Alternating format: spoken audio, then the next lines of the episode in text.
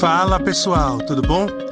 Esse é mais um episódio do podcast do G148 Niterói, o grupo de jovens da Igreja Adventista Central de Niterói. Fazemos vários encontros semanais para discutir e aprender um pouco mais da palavra de Deus. Quer saber mais sobre nós? Procure a gente no Instagram, arroba G148 Niterói ou no Facebook e vem participar ao vivo conosco.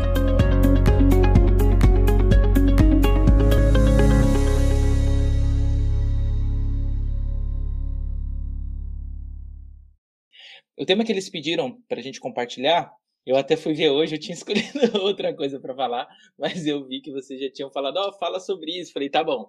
Então eu vou falar um pouco sobre é, algumas estratégias que a gente pode alcançar pessoas. É, o, especificamente, o grupo de vocês é um grupo que eu admirei bastante, porque vocês sempre procuram inovar, vocês sempre procuram fazer coisas diferentes para alcançar pessoas. Essa é a nossa missão, né? A igreja é chamada para fazer algo. E até nos ajudaram no Nerdflix. Então a pergunta que nos fizeram é sobre a utilização da cultura pop, né, para pregar a Bíblia e tudo mais, o que, que a gente pode usar e por que usar. E eu acho que tem algumas perguntas que são bem interessantes que a gente pode fazer. Mas vamos lá. É, eu gostaria de compartilhar com vocês um texto aqui e depois eu acho que é legal, já que a gente tem esse momento de, eu acho que é mais legal conversa do que eu pegar e falar, falar, falar, falar, falar.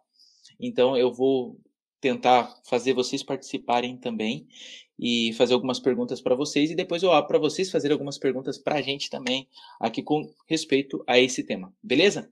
Então quando a gente fala sobre contextualização da mensagem, porque nada mais é do que isso, a gente apresenta a mensagem de um jeito diferente. A mensagem, a cerne dela sempre é igual, o que você vai mudar a embalagem. A embalagem não há problema nenhum em você mudar. E o texto que é sempre citado, e eu gostaria de mostrar isso para vocês, Atos capítulo 17, eu acho que é o texto mais profundo que nós temos, principalmente né, do Novo Testamento, quando começa a igreja cristã, que fala sobre esse lance de contextualizar a mensagem. Essa passagem é bem conhecida, mas eu queria ver um pouquinho do que Paulo fez. A gente vai estudar a estratégia de Paulo para alcançar pessoas. Pessoas que são intelectualizadas, pessoas muito inteligentes, pessoas que não acreditavam em Cristo. Então, isso daqui para a gente é uma aula agora de como evangelizar pessoas. Então, é muito interessante o que nós vamos ler agora. Se você se conectar, eu tenho certeza que isso vai te ajudar. Eu tenho certeza que um ou outro aí deve estar fazendo faculdade, ou um outro já fez um mestrado, ou um outro tem amigos na empresa que você pode usar muito do que Paulo fez agora na sua vida aí em Niterói. Então, o versículo 16 diz assim: Enquanto Paulo esperava o pessoal em Atenas, o seu espírito se revoltava em face da idolatria dominante na cidade. Primeira coisa, Paulo chegou em Atenas, ele viu um monte de ídolo e qual que foi a reação dele? Presta muita atenção nesse detalhe. Qual que foi a reação de Paulo aqui? Alguém fala para mim, qual que foi a reação dele? Qual foi a reação dele? Isso, muito obrigado, Diego. Tem alguém aí. Ufa. então, Paulo ele chegou em Atenas, ele viu um monte de, assim, com todo respeito, né? Se você for, por exemplo, a Nova Aparecida, passei a ter um monte de, de estátuas e tal. Nossos irmãos católicos, eles muitos vão para lá para comprar essas estátuas. Então, eu acho que o jeito mais fácil da gente pensar nisso é você vai para Nova Aparecida, vai ver um monte de estátua, um monte de coisas, assim, imagens, e ficou revoltado. Essa foi a reação de Paulo. Mas preste atenção se essa vai continuar a ser a reação de Paulo. Paulo ele se revolta com o que ele vê. Agora veja só. Obrigado, Carolina, que você gostou do meu suéter. Pelo menos alguém gostou. Tô brincando. Vamos lá, agora ver agora a reação aqui no versículo 17. Por isso, é, por, deixa eu pegar aqui. Ó. Até me desconcentrei. Fiquei tão feliz com o elogio do meu suéter, então vamos lá. É, por isso ele dissertava na sinagoga entre os judeus e os gentios piedosos, também na praça, todos os dias, entre os que se encontravam ali. E alguns dos filósofos epicureus, veja que era gente de alta classe, e os estoicos contendiam com ele, havendo quem perguntasse: que quer dizer esse tagarela? E outros: parece pregador de estranhos deuses, pois pregava Jesus e a ressurreição. Então, tomando consigo, levaram ao aerópago dizendo: Podemos saber que nova doutrina é essa que você ensina? Posto que nos traz os ouvidos coisas estranhas, nós queremos saber o que vem a ser isso. E o versículo 21. Pois todos os de Atenas e os estrangeiros residentes da outras, de outra coisa não cuidavam, senão dizer ou ouvir as últimas novidades. Então Paulo, levantando-se no meio do aerópago, disse: Lembra da reação dele? Ele estava revoltado. E agora, olha o que ele diz: Senhores atenienses, em tudo vos vejo acentuadamente religiosos. Porque passando e observando os objetos de vosso culto, encontrei também um altar no qual está escrito ao Deus desconhecido. Pois esse que adorais sem conhecer é precisamente aquilo, aquele que vos anuncio. Então agora a gente para um pouquinho e a gente vai aprender aqui com Paulo, simplesmente a pessoa que mais contribuiu para o crescimento da igreja cristã. Ah, mas e Jesus? Jesus é o nosso Salvador. Mas quem fez a igreja cristã ser o que é a igreja cristã foi Paulo. O que nós vemos nesse texto é o seguinte: Paulo ele chegou em Atenas, uma cidade que tinha trocentos deuses. Ele viu os deuses e ele ficou revoltado. E ele começou o seu trabalho agora de pregação.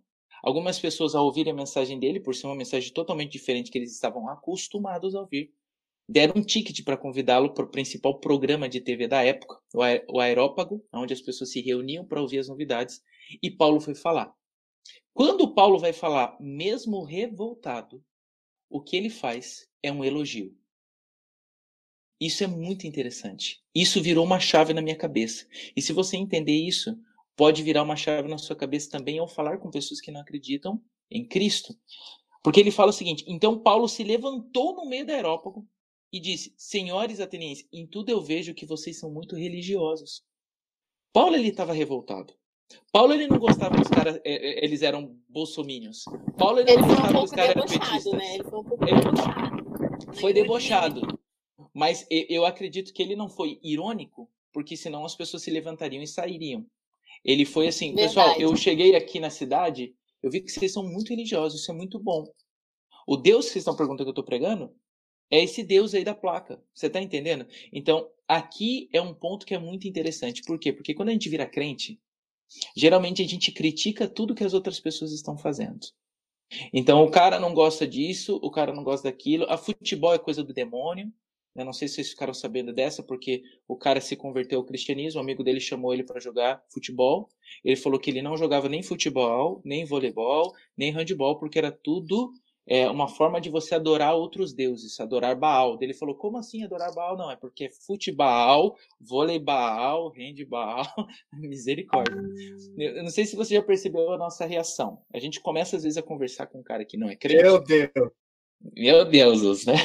E aí, Diego, o que, que acontece? A gente não consegue ter um ponto de contato com a pessoa sem ofendê-la. Então, ele viu que as pessoas faziam uma coisa que ele não concordava, mas ele não usou um ponto que poderia dar um racha, ele usou um ponto em comum. Só que, infelizmente, a gente às vezes tem oportunidade e a gente não usa o ponto em comum. O que, que a gente usa? A gente usa o que nos diferencia. E aqui Paulo ele dá uma aula. Não é o nosso papel ficar criticando as pessoas porque elas estão fazendo a vida delas. Lembre-se quem você é. foi já, cara. Lembre-se de quem você é. A gente faz um monte de besteira. Então, não, nós, nós não somos o juiz do negócio. Nós somos, exatamente, eu acho que ele tentou ver algo positivo dentro de uma situação que não era positiva. Perfeito comentário que você fez. Então, Paulo ele olhou para aquilo que ele não concordava, que deixou ele revoltado. É importante você lembrar disso ele não se usou da sua revolta. Tem coisas que você vai ver que pessoas fazem que vai te deixar revoltado. Que vai postar coisa nas redes sociais que vai deixar revoltado. O que que você vai, o que que você vai fazer? Qual que vai ser sua resposta para uma opinião que é diferente da sua?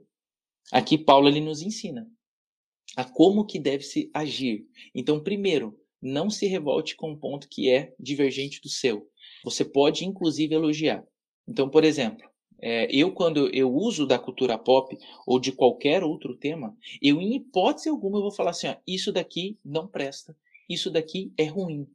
Por quê? Porque a partir do momento que eu falei que é ruim, então, digamos lá, eu fui muito criticado, até fizeram uns três artigos aí num um pastor famoso aí, porque eu usei 50 tons de cinza para falar sobre sexualidade saudável. E aí, um cara bambambam bam, bam da igreja, hoje eu tô de licença, então...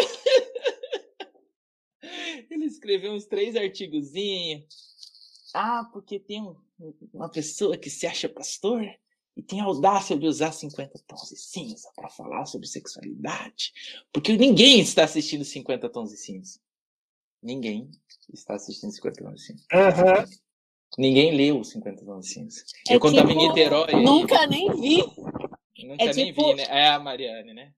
Então, então também não pode falar sobre pornografia, porque não ninguém pode. assiste. Não, claro que não. Boa, Gabi.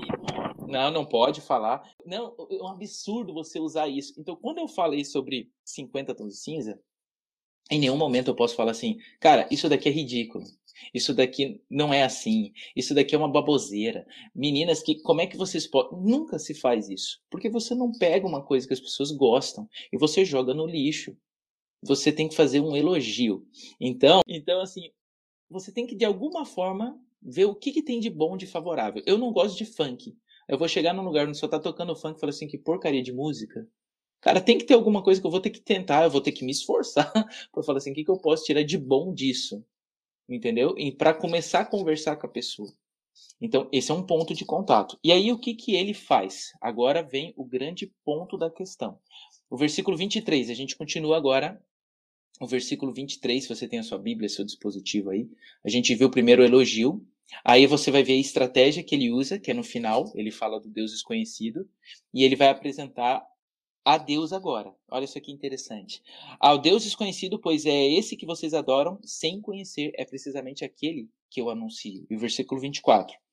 O Deus que fez o mundo e tudo que nele existe, sendo ele Senhor do céu e da terra, não habita em santuários feitos por mãos humanas, nem é servido por mãos humanas, como se de alguma coisa precisasse, pois ele mesmo é quem a todos dá vida, respiração e tudo mais. E versículo 26, de um só fez toda a raça humana, para habitar sobre toda a face da terra, havendo fixado os tempos previamente estabelecidos e os limites da sua habitação. Aqui agora ele começa a apresentar a Deus, e o versículo 27 ele mostra o porquê. Para buscarem a Deus, se porventura tateando-o possam achar, bem que não está longe de cada um de nós, pois nele vivemos e nos movemos e existimos, pois como alguns de vossos poetas têm dito, porque dele também somos geração. Então veja só, ele vê uma coisa que o revolta, ele vê uma coisa que ele não concorda e ele usa disso agora para fazer um elogio. E quando ele apresenta agora o Deus a quem ele está pregando, o Deus a quem ele serve, ele faz uma coisa que é muito impressionante. Por quê? Porque quando você lê o versículo 28, o que Paulo está fazendo é citando filósofos. Ele não está citando algo que é bíblico. Quando ele fala, pois nele vivemos e nos movemos e existimos, ele fala, como algum dos vossos poetas tem dito. Então, ele usa agora uma poesia, uma filosofia e aplica isso para Deus.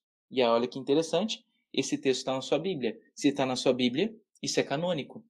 Então, o que ele faz santifica a fala dele. Vocês estão entendendo? Que loucura isso daqui? Então ele santificou o que um poeta contemporâneo falou, que nem caiu na, no Enem, aí, o poeta contemporâneo, vocês lembram dessa daí? A Valesca Popozuda, como disse, a compositora. Nossa, que misericórdia, né? Então tornou isso santificado. Ele pega algo que não é religioso e transforma em religioso pelo uso que ele faz disso. Então aqui eu preciso parar e eu vou abrir uma janela para explicar para vocês o que eu acho que é o mais importante, que infelizmente a maioria das pessoas não sabem. Dentro da igreja, nós temos uma diferenciação.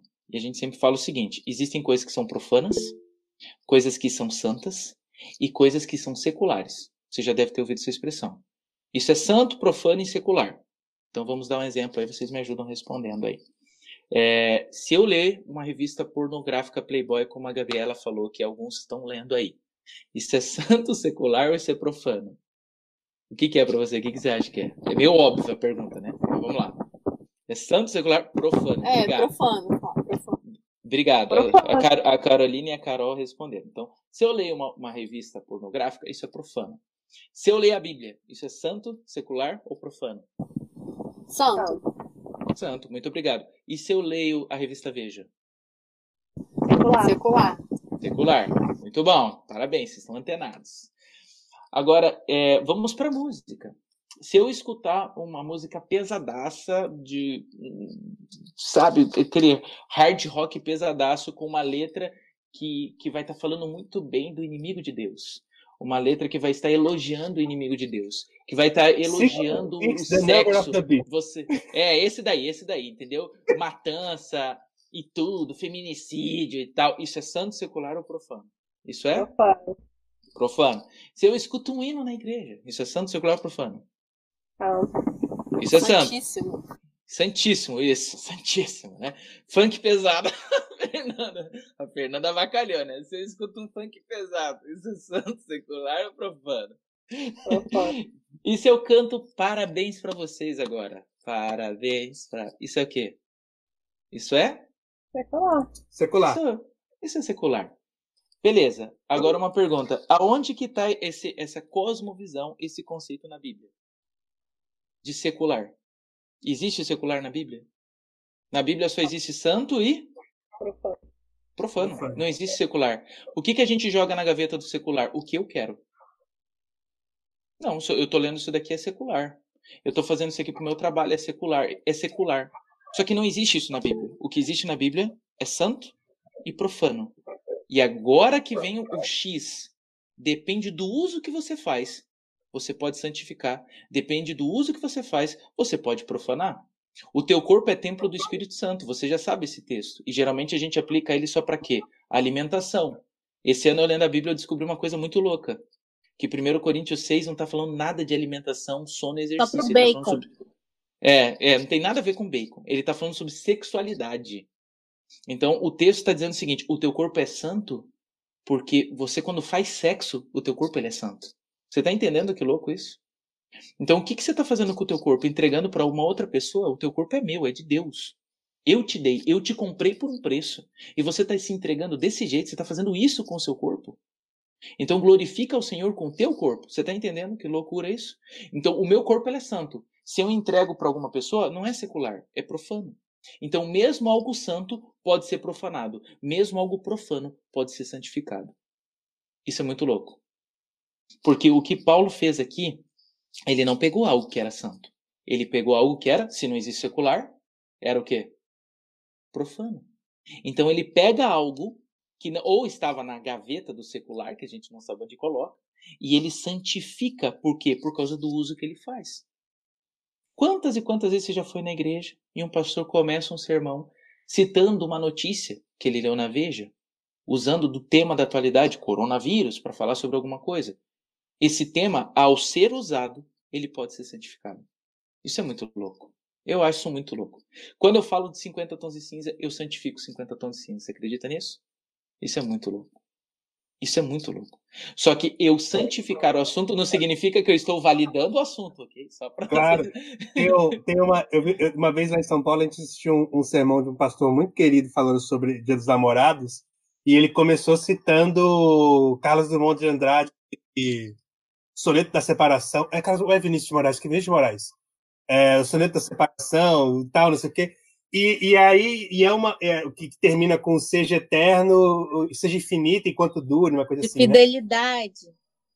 Exato. E aí ele pega isso daí e, e, e, discorre sobre isso. Ele pega uma coisa que supostamente é secular e discorre sobre isso de uma forma tão, tão santa, tão santificada, como você falou, que santifica aquele texto que era. Que era Exatamente. Que...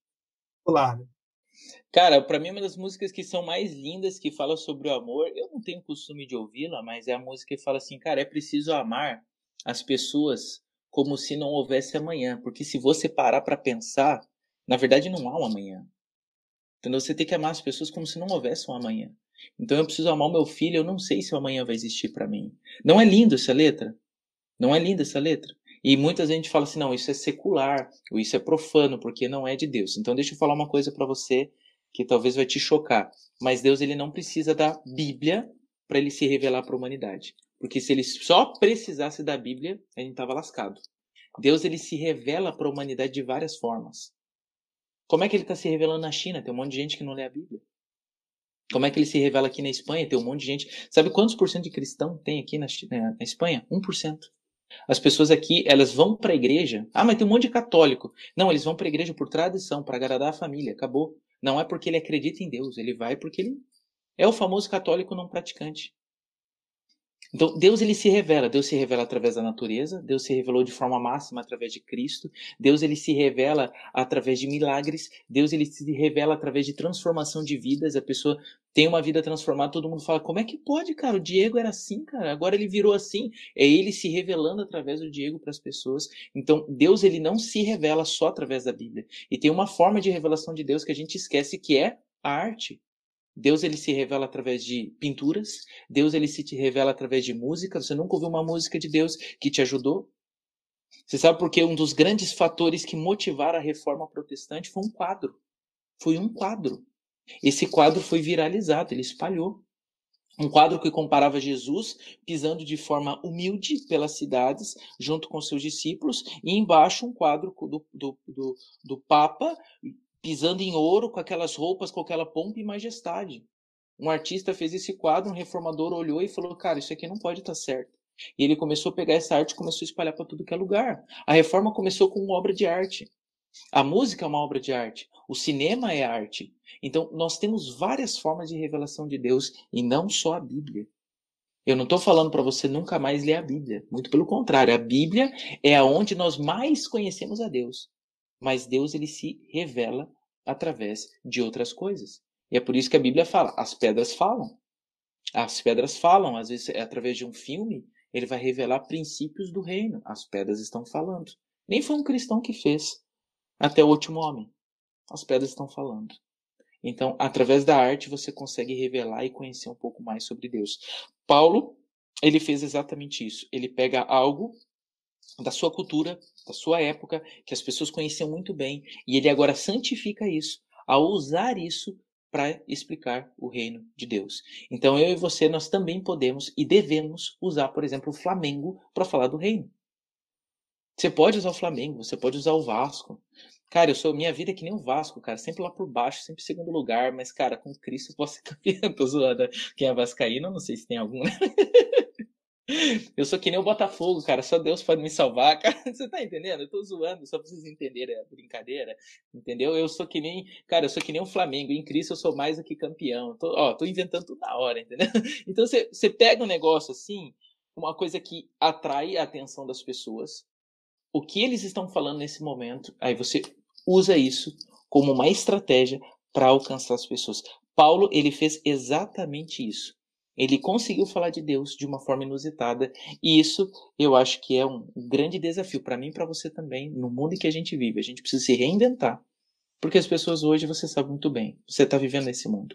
Tem muita gente que nem quer mais saber de religião, tem muita gente que nem quer saber de Deus. As pessoas estão em busca de conseguir mais dinheiro, de ter casas melhores, de ter um cargo melhor na sua empresa, de ter uma titulação acadêmica. As pessoas não querem mais saber de Deus. Eles não querem. Então eu preciso, como cristão, você precisa, como cristão, encontrar alguma forma de você quebrar essa barreira. Mas lembre-se, essa barreira não vai ser quebrada se você começar a criticar.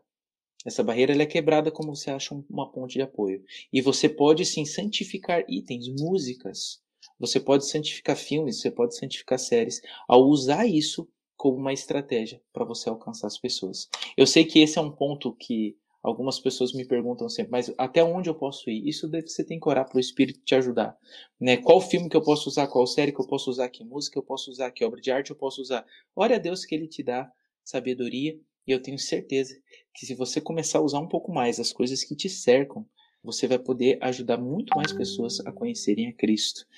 Então, eu separei esses minutinhos para falar com vocês sobre isso, é, porque eu acho que é vital a gente entender é, como Cristo ele quer se revelar para as pessoas e como ele quer usar a gente. Ele quer usar coisas do mundo secular para alcançar esse povo, entendeu? É sempre trazendo do conhecido para o desconhecido. É daqui que vem essa frase, né? Então Deus ele trou Paulo ele trouxe, né, um assunto que era conhecido para apresentar o Deus que era desconhecido. Ele fala esse Deus desconhecido que vocês acham que não existe, ele existe, é esse Deus que eu sirvo. Então espero que tenha sido legal e agora, como eu falei para vocês, eu queria desenvolver o tema no final vou fazer um, um desafio para vocês aí, mas eu queria abrir para você, caso você tenha alguma pergunta, alguma coisa para você compartilhar alguma coisa. Como eu disse, eu não gosto de eu ficar falando, eu acho que eu já falei até demais. Eu gostaria de ouvi-los também. Que se vocês têm alguma pergunta ou não, e a gente segue, que eu tenho um desafio para fazer para vocês aí. Cri cri. Oi. É, eu aqui pensando né, é que esse assunto, pelo menos para mim, é, foi muito interessante, é, porque ele meio que, para mim, casou muito uhum. com a, uma pergunta que eu fiz no PG da última, da última vez, né, que foi sobre é, que no último PG a gente teve a gente teve o tema sobre religiosidade tóxica, né, uhum. e Legal. falando sobre isso e no final eu cheguei a fazer uma pergunta devido ao fato de que existem muitas pessoas de, de religiões que, que procuram é, religiões por meio de se sentir bem ou se sentir acolhidas dentro dela. Né? E até a Carol estava falando sobre a questão da, da é, como posso dizer, da, de uma situação que ela viu em uma das igrejas com a qual ela foi e as pessoas elas foram muito receptivas em trazer aquela pessoa que era de, uma vestimenta totalmente diferente é, uhum. para um ambiente da igreja. É só, não sei se estou conseguindo. É... Uhum. Tá ah. sim, tá sim. Continue, continue. E, é, teve um momento que a gente estava conversando e a gente e chegamos um, é, eu cheguei a questionar sobre a questão de que existem, por exemplo, é, é homossexuais que vão para igrejas de homossexuais rappers que vão para a igreja de rappers e coisas assim.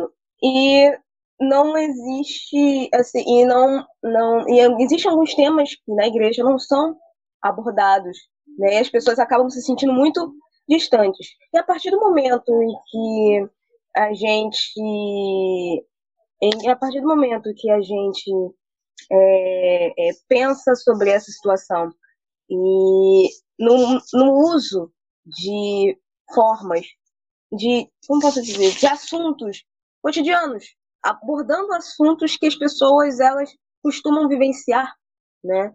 É, Ele já tem interesse, né? É, para poder adquirir o interesse, sim, de, de, de chegar e ir a uma igreja, entendeu?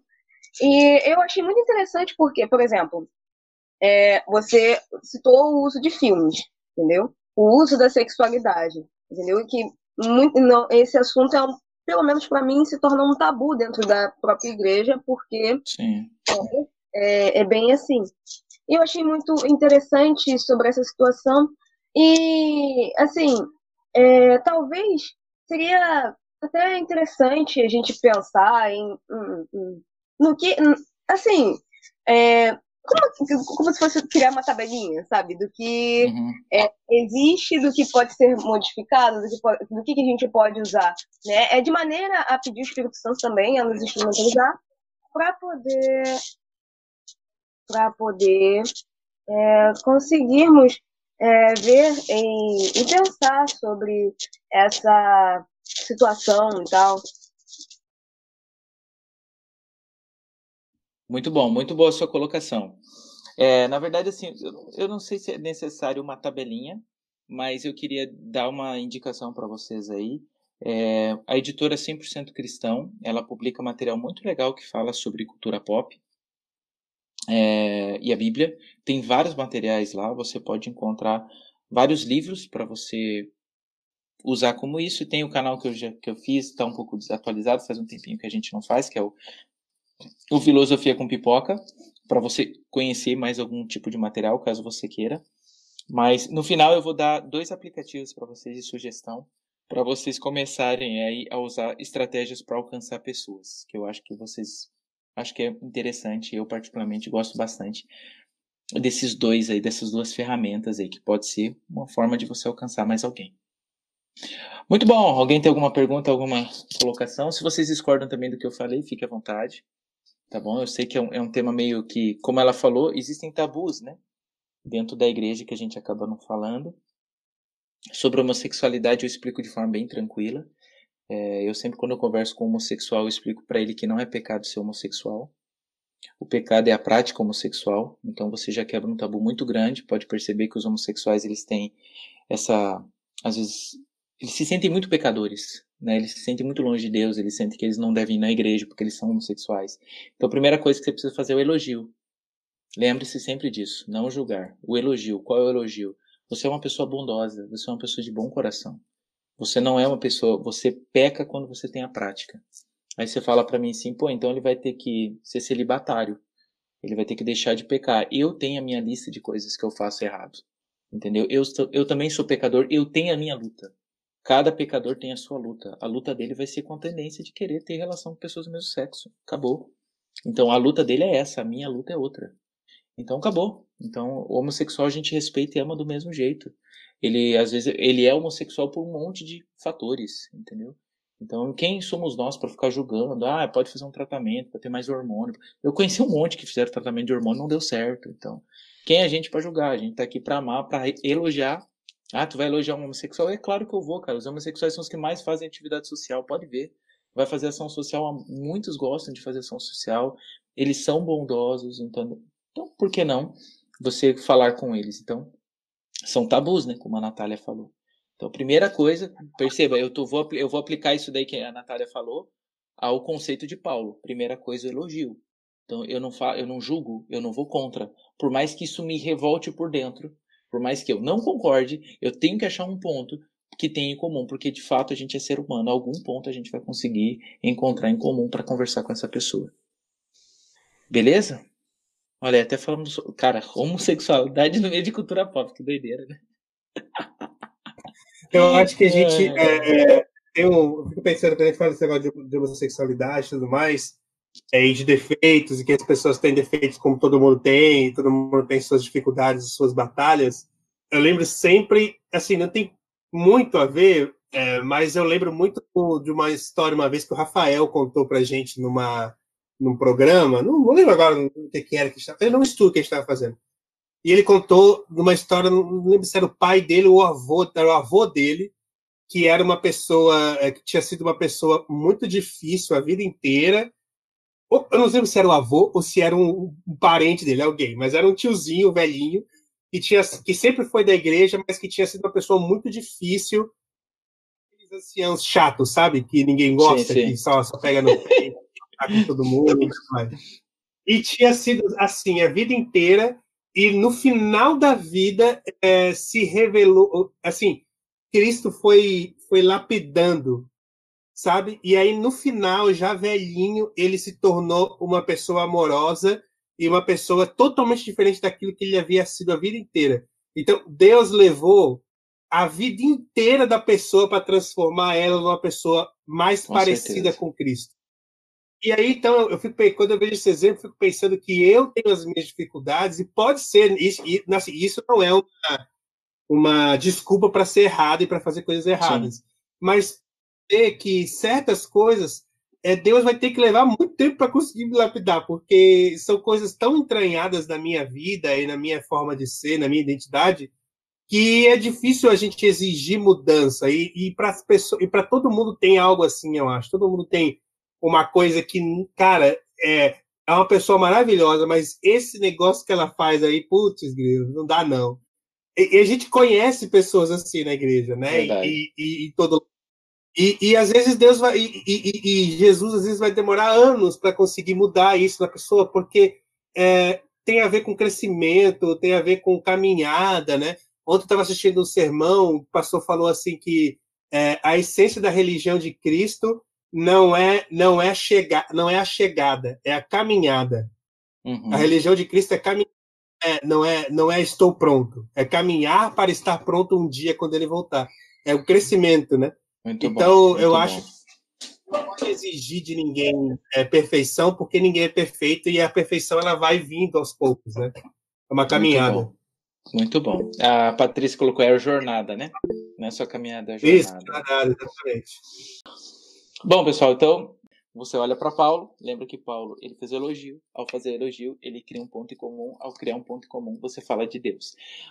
Bom, eu queria é, indicar para vocês um aplicativo primeiro que ele não está disponível ainda. Porém, ele vai começar a estar disponível amanhã. Eu não sei se vocês viram as propagandas do evento chamado GAIN da Igreja Adventista, G-A-I-N.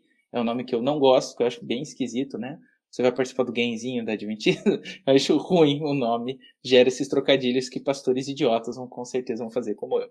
Então, amanhã vai sair, vai ser lançado no game um jogo chamado Heroes the Game, o 2. Não sei se vocês conhecem, tem o Heroes the Game 1, que era um jogo de perguntas e respostas, trivial, né?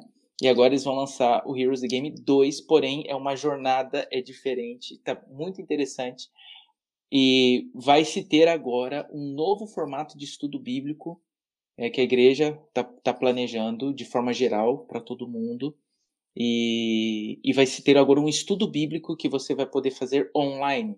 É diferente o estilo de estudo bíblico, não tem mais papel, não tem mais nada, através de um aplicativo de um link você manda para a pessoa e a pessoa vai interagir com o site.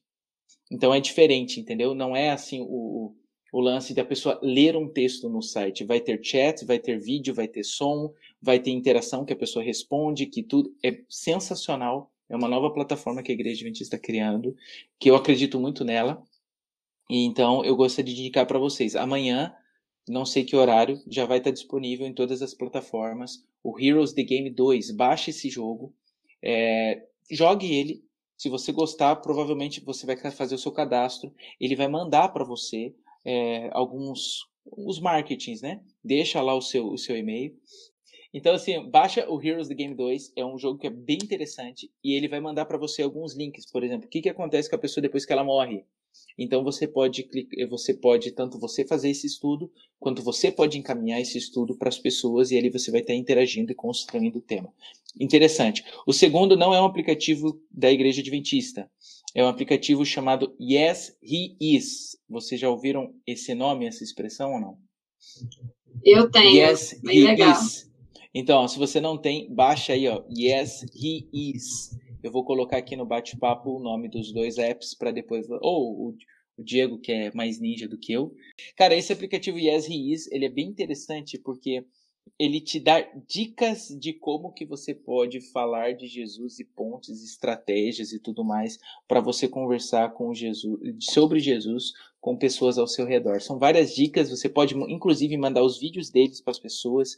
Não é um, um, um aplicativo da nossa denominação, mas não é porque não é da nossa denominação que não é bom.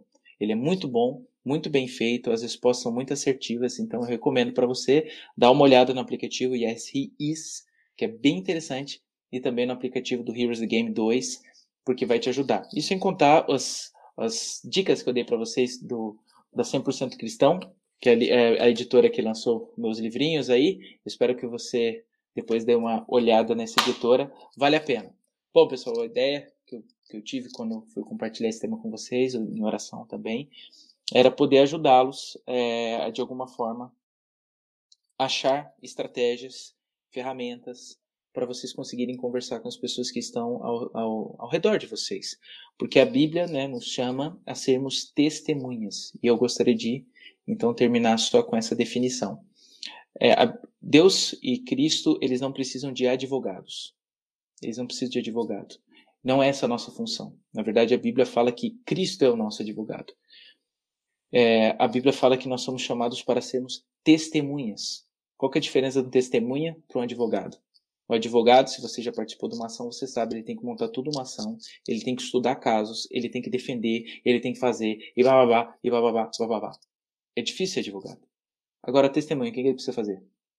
Ele só precisa relatar o que ele viu. Isso é testemunha. Ou seja, tem muita gente que fala assim: como é que eu vou falar? Como é que eu vou pregar? Como é que eu vou fazer? Eu tenho que estudar, eu tenho que aprender. Você não é advogado. Cristo não precisa de advogado. Deus não precisa de advogado. Ele precisa de testemunha. Testemunha é aquela pessoa que falou assim: cara, eu era assim, agora eu sou assim.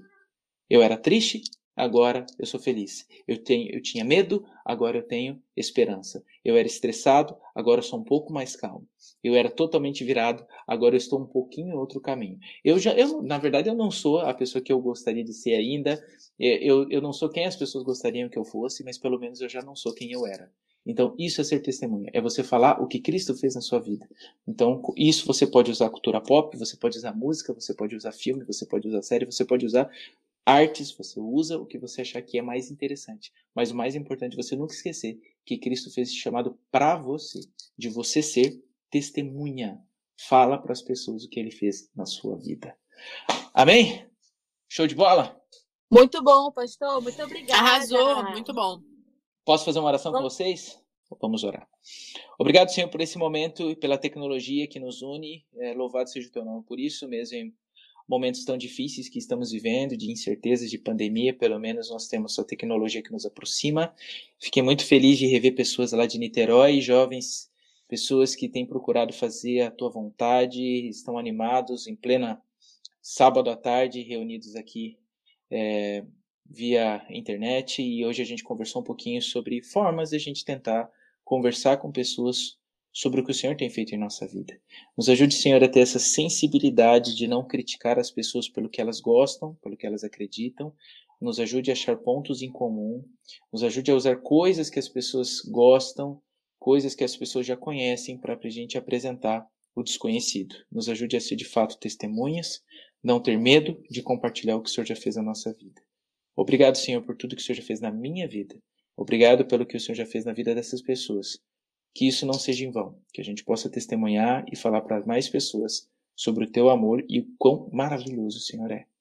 Abençoe essa moçada, nos entregamos a Ti nessa nova semana e oramos em nome de Jesus, nosso Mestre.